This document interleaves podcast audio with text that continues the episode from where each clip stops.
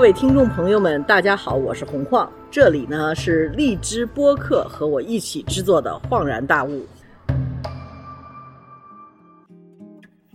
大家好，欢迎收听《恍然大悟》。今天我们的嘉宾是王向伟先生。王向伟先生呢，是一位非常有经验的媒体人，他从事媒体已经三十多年了。他曾经是中国日报的记者，还是香港东方快讯的高级编辑。他曾经是 South China Morning Post 的总编，他现在也是 South China Morning Post 的专栏作者。那么我。之所以请王向伟先生来跟我们谈呢，是因为他最近为了七一建党一百周年做了一件非常有意思的事情。他参加了一个论坛，这个论坛叫“寻找今天的爱德加·斯诺”。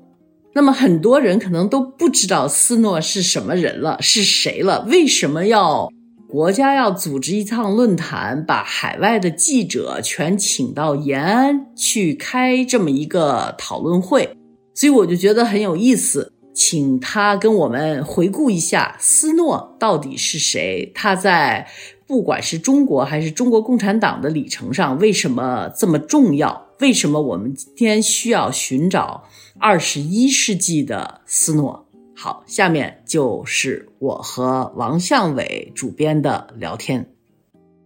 我们今天聊呢，就主要是聊您最近去延安的那个专栏啊，对对。啊，我为什么特别想跟你聊这个呢？其实你是去延安开一个会议，对吧？对对。啊，你去开什么会议来着？你跟大家说一下。对我去延安开的这个会议啊，是。呃，海外的媒体的记者去延安参观，那么他们也举办了一个研讨会。这个研讨会呢，主题很有意思，就是讲是要呼唤新时代斯诺。那么这里面有两个意思，一个意思我觉得可能你得给我们大家解释一下斯诺是谁，因为我觉得斯诺在我们的视野中已经。可能消失了一段的时间了，就是我这一代人，我当然知道斯诺是谁，但是我觉得在我们的这个听众里头，艾德格斯诺是谁，大家不一定知道。没错，没错，因为斯诺是美国三十年代的一个美国记者，那么他在中国的共产党的历史里面是有一个很重要的地位，因为从国内的角度来讲，他是。三十年代、四十年代，就是中央红军到了延安以后，从当时的国民党的占领区，然后通过艰难险阻，第一个到达了就是我们现在叫做红色中国延安的第一个采访苏区的西方记者，也可以说是美国记者。而且他到了延安之后呢，他跟这个毛主席啊、朱德、周恩来。他采访了很多在当时中共的最高的领导人，然后呢，用他的所见所闻，他写了一本非常有名的书，在当时是非常有名的书，英文呢叫《The Red Stars Over China》，直接翻成呢就翻成是“红星照耀中国”。当时这本书呢，其实出版了没多久，就在中国出版发行了，但是这个发行的时候呢，是在当时国民党占领的地区。所以呢，为了避免这种，就是由于书名会引起这个呃，就是当时国民党当局审查，所以呢，他们就把那名字就改成了叫《西行漫记》，可以显示出这个书名就是当时这个审查其实跟我们现在的这个审查差不多，这个标题是非常重要，所以他就改成了《西行漫记》。当时这个《西行漫记》其实呢，这个红星照耀中国呢，这个 Red Star of China。在海外的影响，现在来看，其实没有它对国内的影响更大。当这本书翻译成《西行漫记》之后，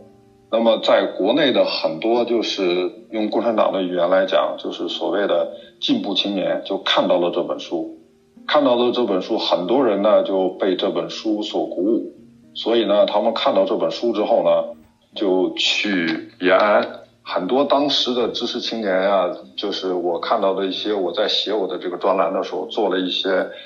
这个研究，看到很多的当时三十年代的年轻人看到这本书之后，受到很大的鼓舞，所以他们都纷纷的去延安了。当然了，这本书在海外的影响也是很大，因为这是第一次由一个美国的记者在西方出版发行，在美国和当时的这个西方社会对了解共产党、了解毛主席，这是第一次他们有一个很深刻的了解。而且是直接了解，呃，对对对，这是第一个。第二个呢，就是由于他跟毛主席之间的关系，而且就是说，不光是说他写的这本书，他采访毛主席，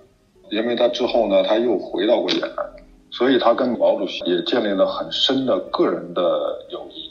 和周恩来呀，其他领导人也建立了很多个人的友谊。之后呢，他在一九四九年建国以后。他也被毛主席邀请到中国去访问，作为毛主席的客人，而且就是六十年代的时候，当时中国和苏联怎么说呢？分裂之后，毛主席当时看到这个局势，那么他迫切的想要跟美国恢复关系。这个斯诺其实呢也起到了很大的作用。因为在这个具体时间，我现在有点记不得，就是在好像是在六九年还是哪一年国庆的时候，毛主席呢邀请了斯诺来北京参加了当时的国庆的活动，有一张很著名的照片啊，我就记得这张照片是站在城楼上，是不是？嗯对，他是站在了毛主席的边上，这里面。有很深层次的意思啊。第一呢，就是他作为毛主席的非常好的美国朋友。那么第二呢，就是毛主席当时想向美国发出信息，就是中国想要跟美国搞好关系。那么他邀请了一个美国人站在天安门城楼，而且是站在他的边上。那么其实呢，也是向美国发出了一个很清晰的信号。那么后来看到很多报道讲，就美国当时的高官呢看到了，就是这个照片，他们也领悟到了就是毛主席呃要发出的信息，然后这个对以后，当时美国的总统尼克松，呃由于这个当时中国、美国、苏联之间的这个关系的变化，那么美国最终希望跟中国恢复关系，两国共同对抗苏联。也起了一个很大的作用，所以斯诺可能现在讲起来，现在的年轻人对斯诺不是很了解，而且呢，现在很多在西方的外国人对斯诺也不是很了解。但是呢，在中国共产党的历史上，那么从外国友人的这个角度来讲，斯诺肯定是站在第一位的。对他后来，我记得就是除了斯诺，还有。别的记者也去延安了，对吧？没错没错。还有一个女的也采访了共产党的很多领导人，其中有有一个叫 Anna Louis Strong。嗯，这个我在我的专栏里写到了。我们去参观的时候还是参观到了，就是因为毛主席在延安的时候，他的这个住处换了四五次。其中有一个就是你要到延安的话，必看的就是叫杨家岭，就是他住的时间最长的，也是现在所有的人去延安要看的两个地方，一个是枣园，一个是杨家岭。呃，这两个地方我们上个月去的时候都看了。其中在杨家岭，这是在一九四六年，那么他接受了这个你刚才提到的这个美国记者 Anna Louis Strong。的采访，而且他们采访的时候是在这个窑洞前面的一个院子。嗯。那么有一个石头桌，然后呢摆着石头凳。那么这石头桌和石头凳都在。这个是所有去参观这个杨家岭，就是这个毛主席的居住的地方的时候，导游一定要去介绍的。因为在这次采访中，这个毛主席提出了他这个著名的一个论断。就是一切反动派都是纸老虎，而且呢，你要听导游去，这里面也也有一个非常有意思的故事。这故事是什么呢？就是当时呢，毛主席接受 Louis Strong 访问的时候呢，毛主席是说一切反动派都是纸老虎，但是当时的翻译，因为这个 paper tiger 当时在英文里是没有的，所以呢，这个翻译呢就直接给它翻成了叫英文讲叫稻草人儿 scarecrow，啊，这就属于历史的演绎了。那么这个导游呢，这个 guide 就说。当时呢，这个翻译翻成了，就是说一切反动派就都是稻草人。现在的导游就就介绍，就显示毛主席的伟大嘛。说毛主席就说他在听他在做翻译，当他听翻译给翻成 scarecrows 的时候，毛主席就纠正他说不是 scarecrows，应该是 paper tigers。那么那翻译说英文中没有 paper tigers。那么他说，那你应该翻成 paper tigers。后来他他就给翻成了 paper tigers。但是我在做这个 research 的时候，我看到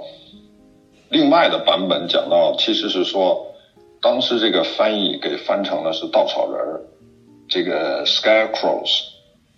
当时坐在这个石凳旁边的还有另外一个被中国认为是友人的另外一个就是医生叫马海德。这马海德大概是纠正了，说他跟翻译说，所谓的 scarecrows 跟 paper tigers 不是一个意思。然后他们又回头去问毛主席，后来他们就把它改成了 paper tigers。因为但是现在在英文里头已经是一个大家常用的一个词语了。没错，没错。就是从这里面也显示出，就是毛主席的智慧和他所用的这个语言的智慧。你说的非常对，因为在三十年代到四十年代的时候，不光是说有斯诺，其实还有很多从西方国家过来的，不管是进步青年啊，或者是同情共产党事业的，或者同情中国事业的，其实有很多人，就是来自。美国、英国、德国、加拿大、新西兰，我想红黄你肯定记得，就是这个，呃，我们小的时候在小学、中学课本里学到的这个毛主席的一篇非常有名的著作《纪念白求恩》。对。这个 b a s i n 他是从加拿大过来的，那么就是埃德加·斯诺的妻子 Helen Snow，虽然后来他们四十年代就离婚了。但是这个 Helen Snow 他本人，他也采访过毛主席，而且呢，他也是记者，也写过很多东西。而且同时呢，就是 Helen Snow 在中国也做过很多慈善的事业。那么他其中做的一个事业叫公和运动，这个在当时呢也是有很很重要的影响的。那么就是我在做这个参观之后，在做这个研究之后，就发现。还有很多就是被中国认为是国际友人，当时在抗日战争以及解放战争之中支持和帮助过共产党的人，后来很多人都留在了中国，呃，所以呢，就是说去这个延安，我是长到这么大从来没去过，有这么一个机会去看一看，还是有很多的观感，嗯。因为从我从我的角度来讲，第一个观感是什么呢？就是说是属于西北的这个变化。因为你我都是生活在北京，西北去的很少，而且我们在不管是电视啊，或者以前看到的报道啊，或者是看到的纪录片啊，这个电视的新闻，一直都讲西北是所谓的黄土高原。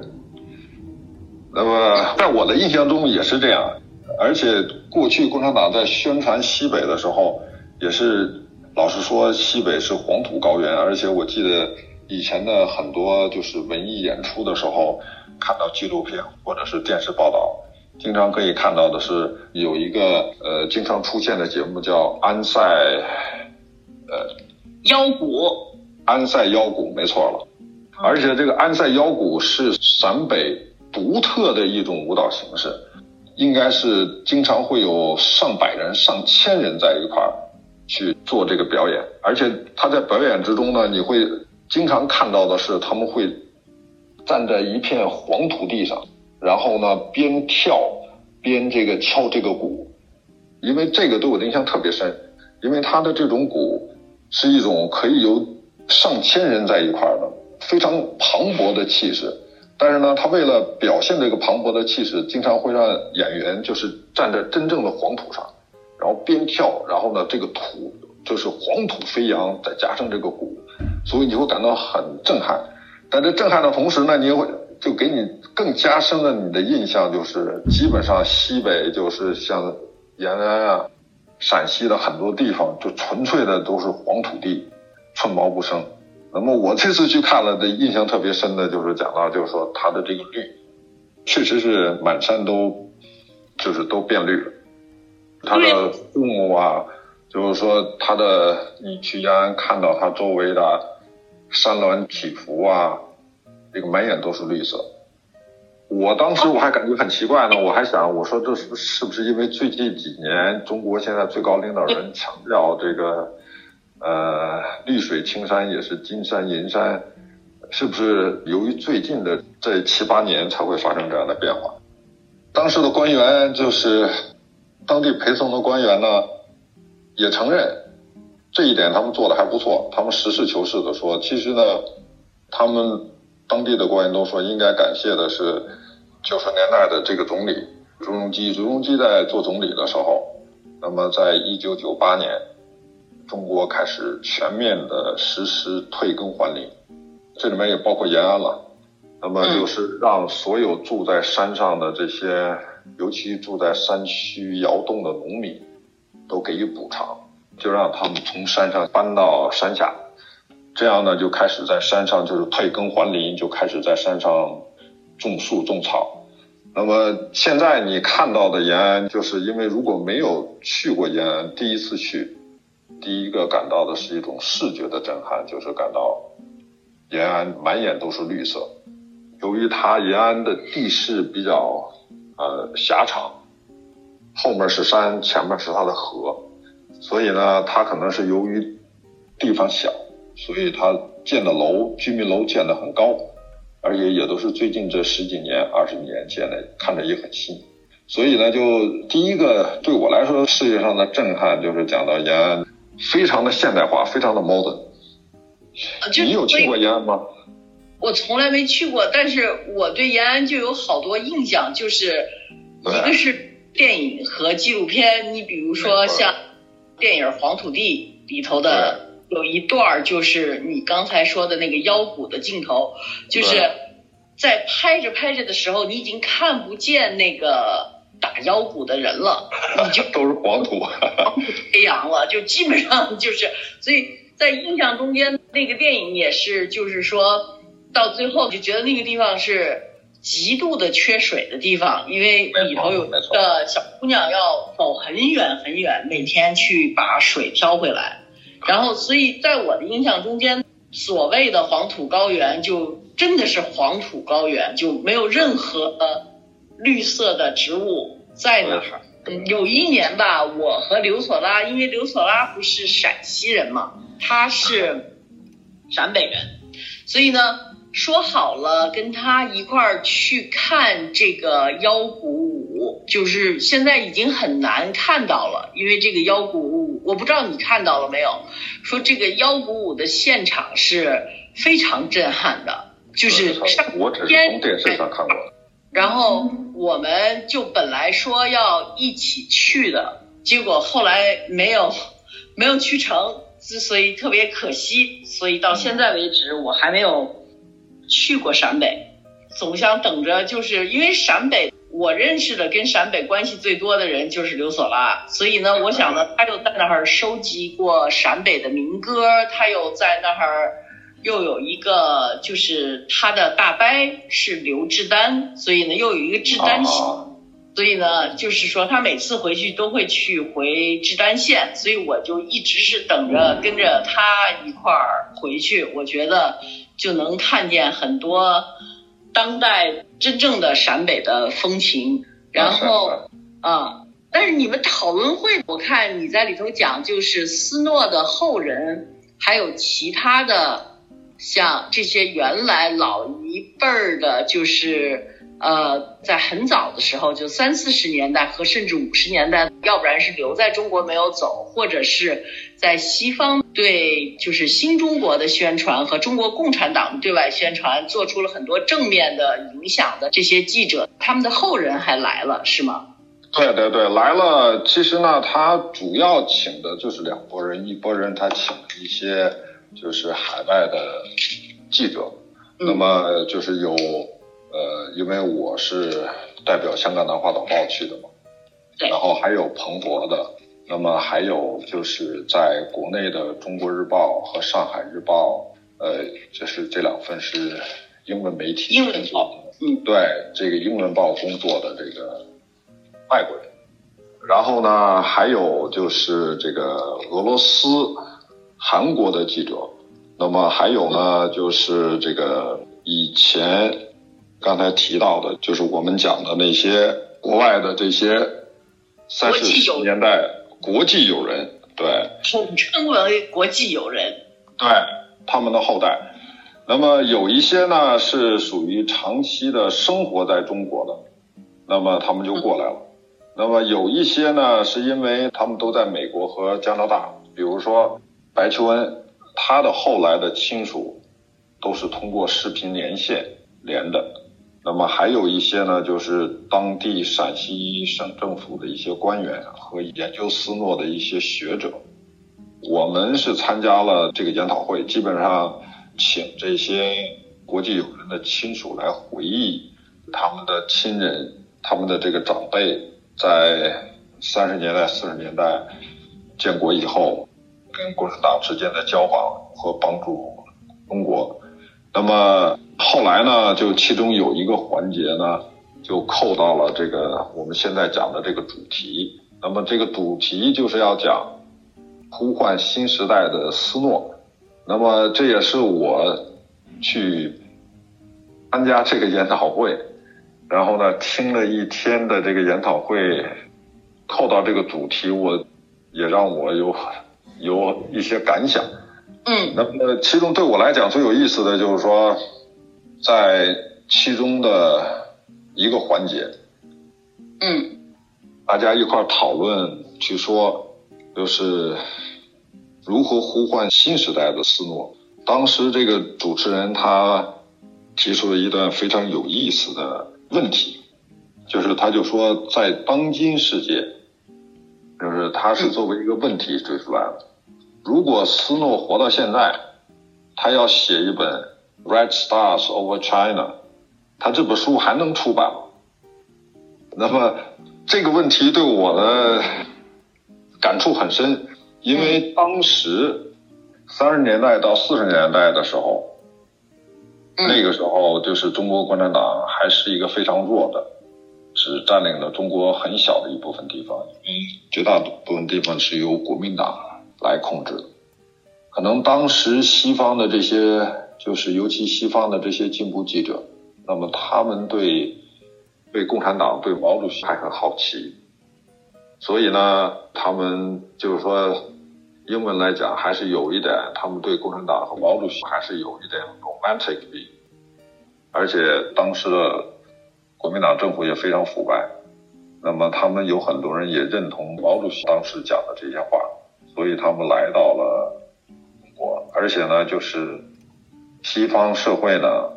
也通过斯诺和他的妻子 Helen 斯诺，还有其他这些外国记者写的东西，对共产党有了一些更深的了解，有了一些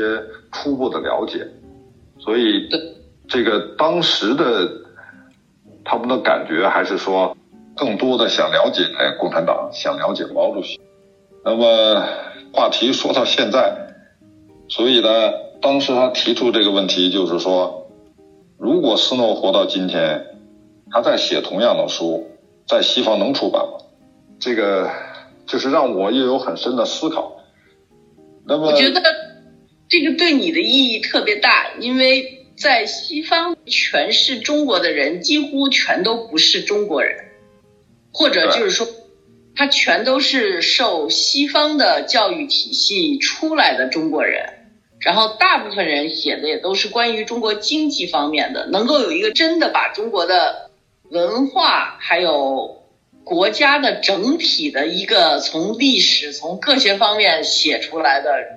几乎我觉得是没有的。就比如说像印度，就有一个印度人去解释印度是怎么回事儿，但是好像自林语堂的《五国五民》之后。在海外的出版界，就再也没有一个中国人写中国能够在美国或者在西方英语世界出版世界里头成为一本畅销书。没错，没错。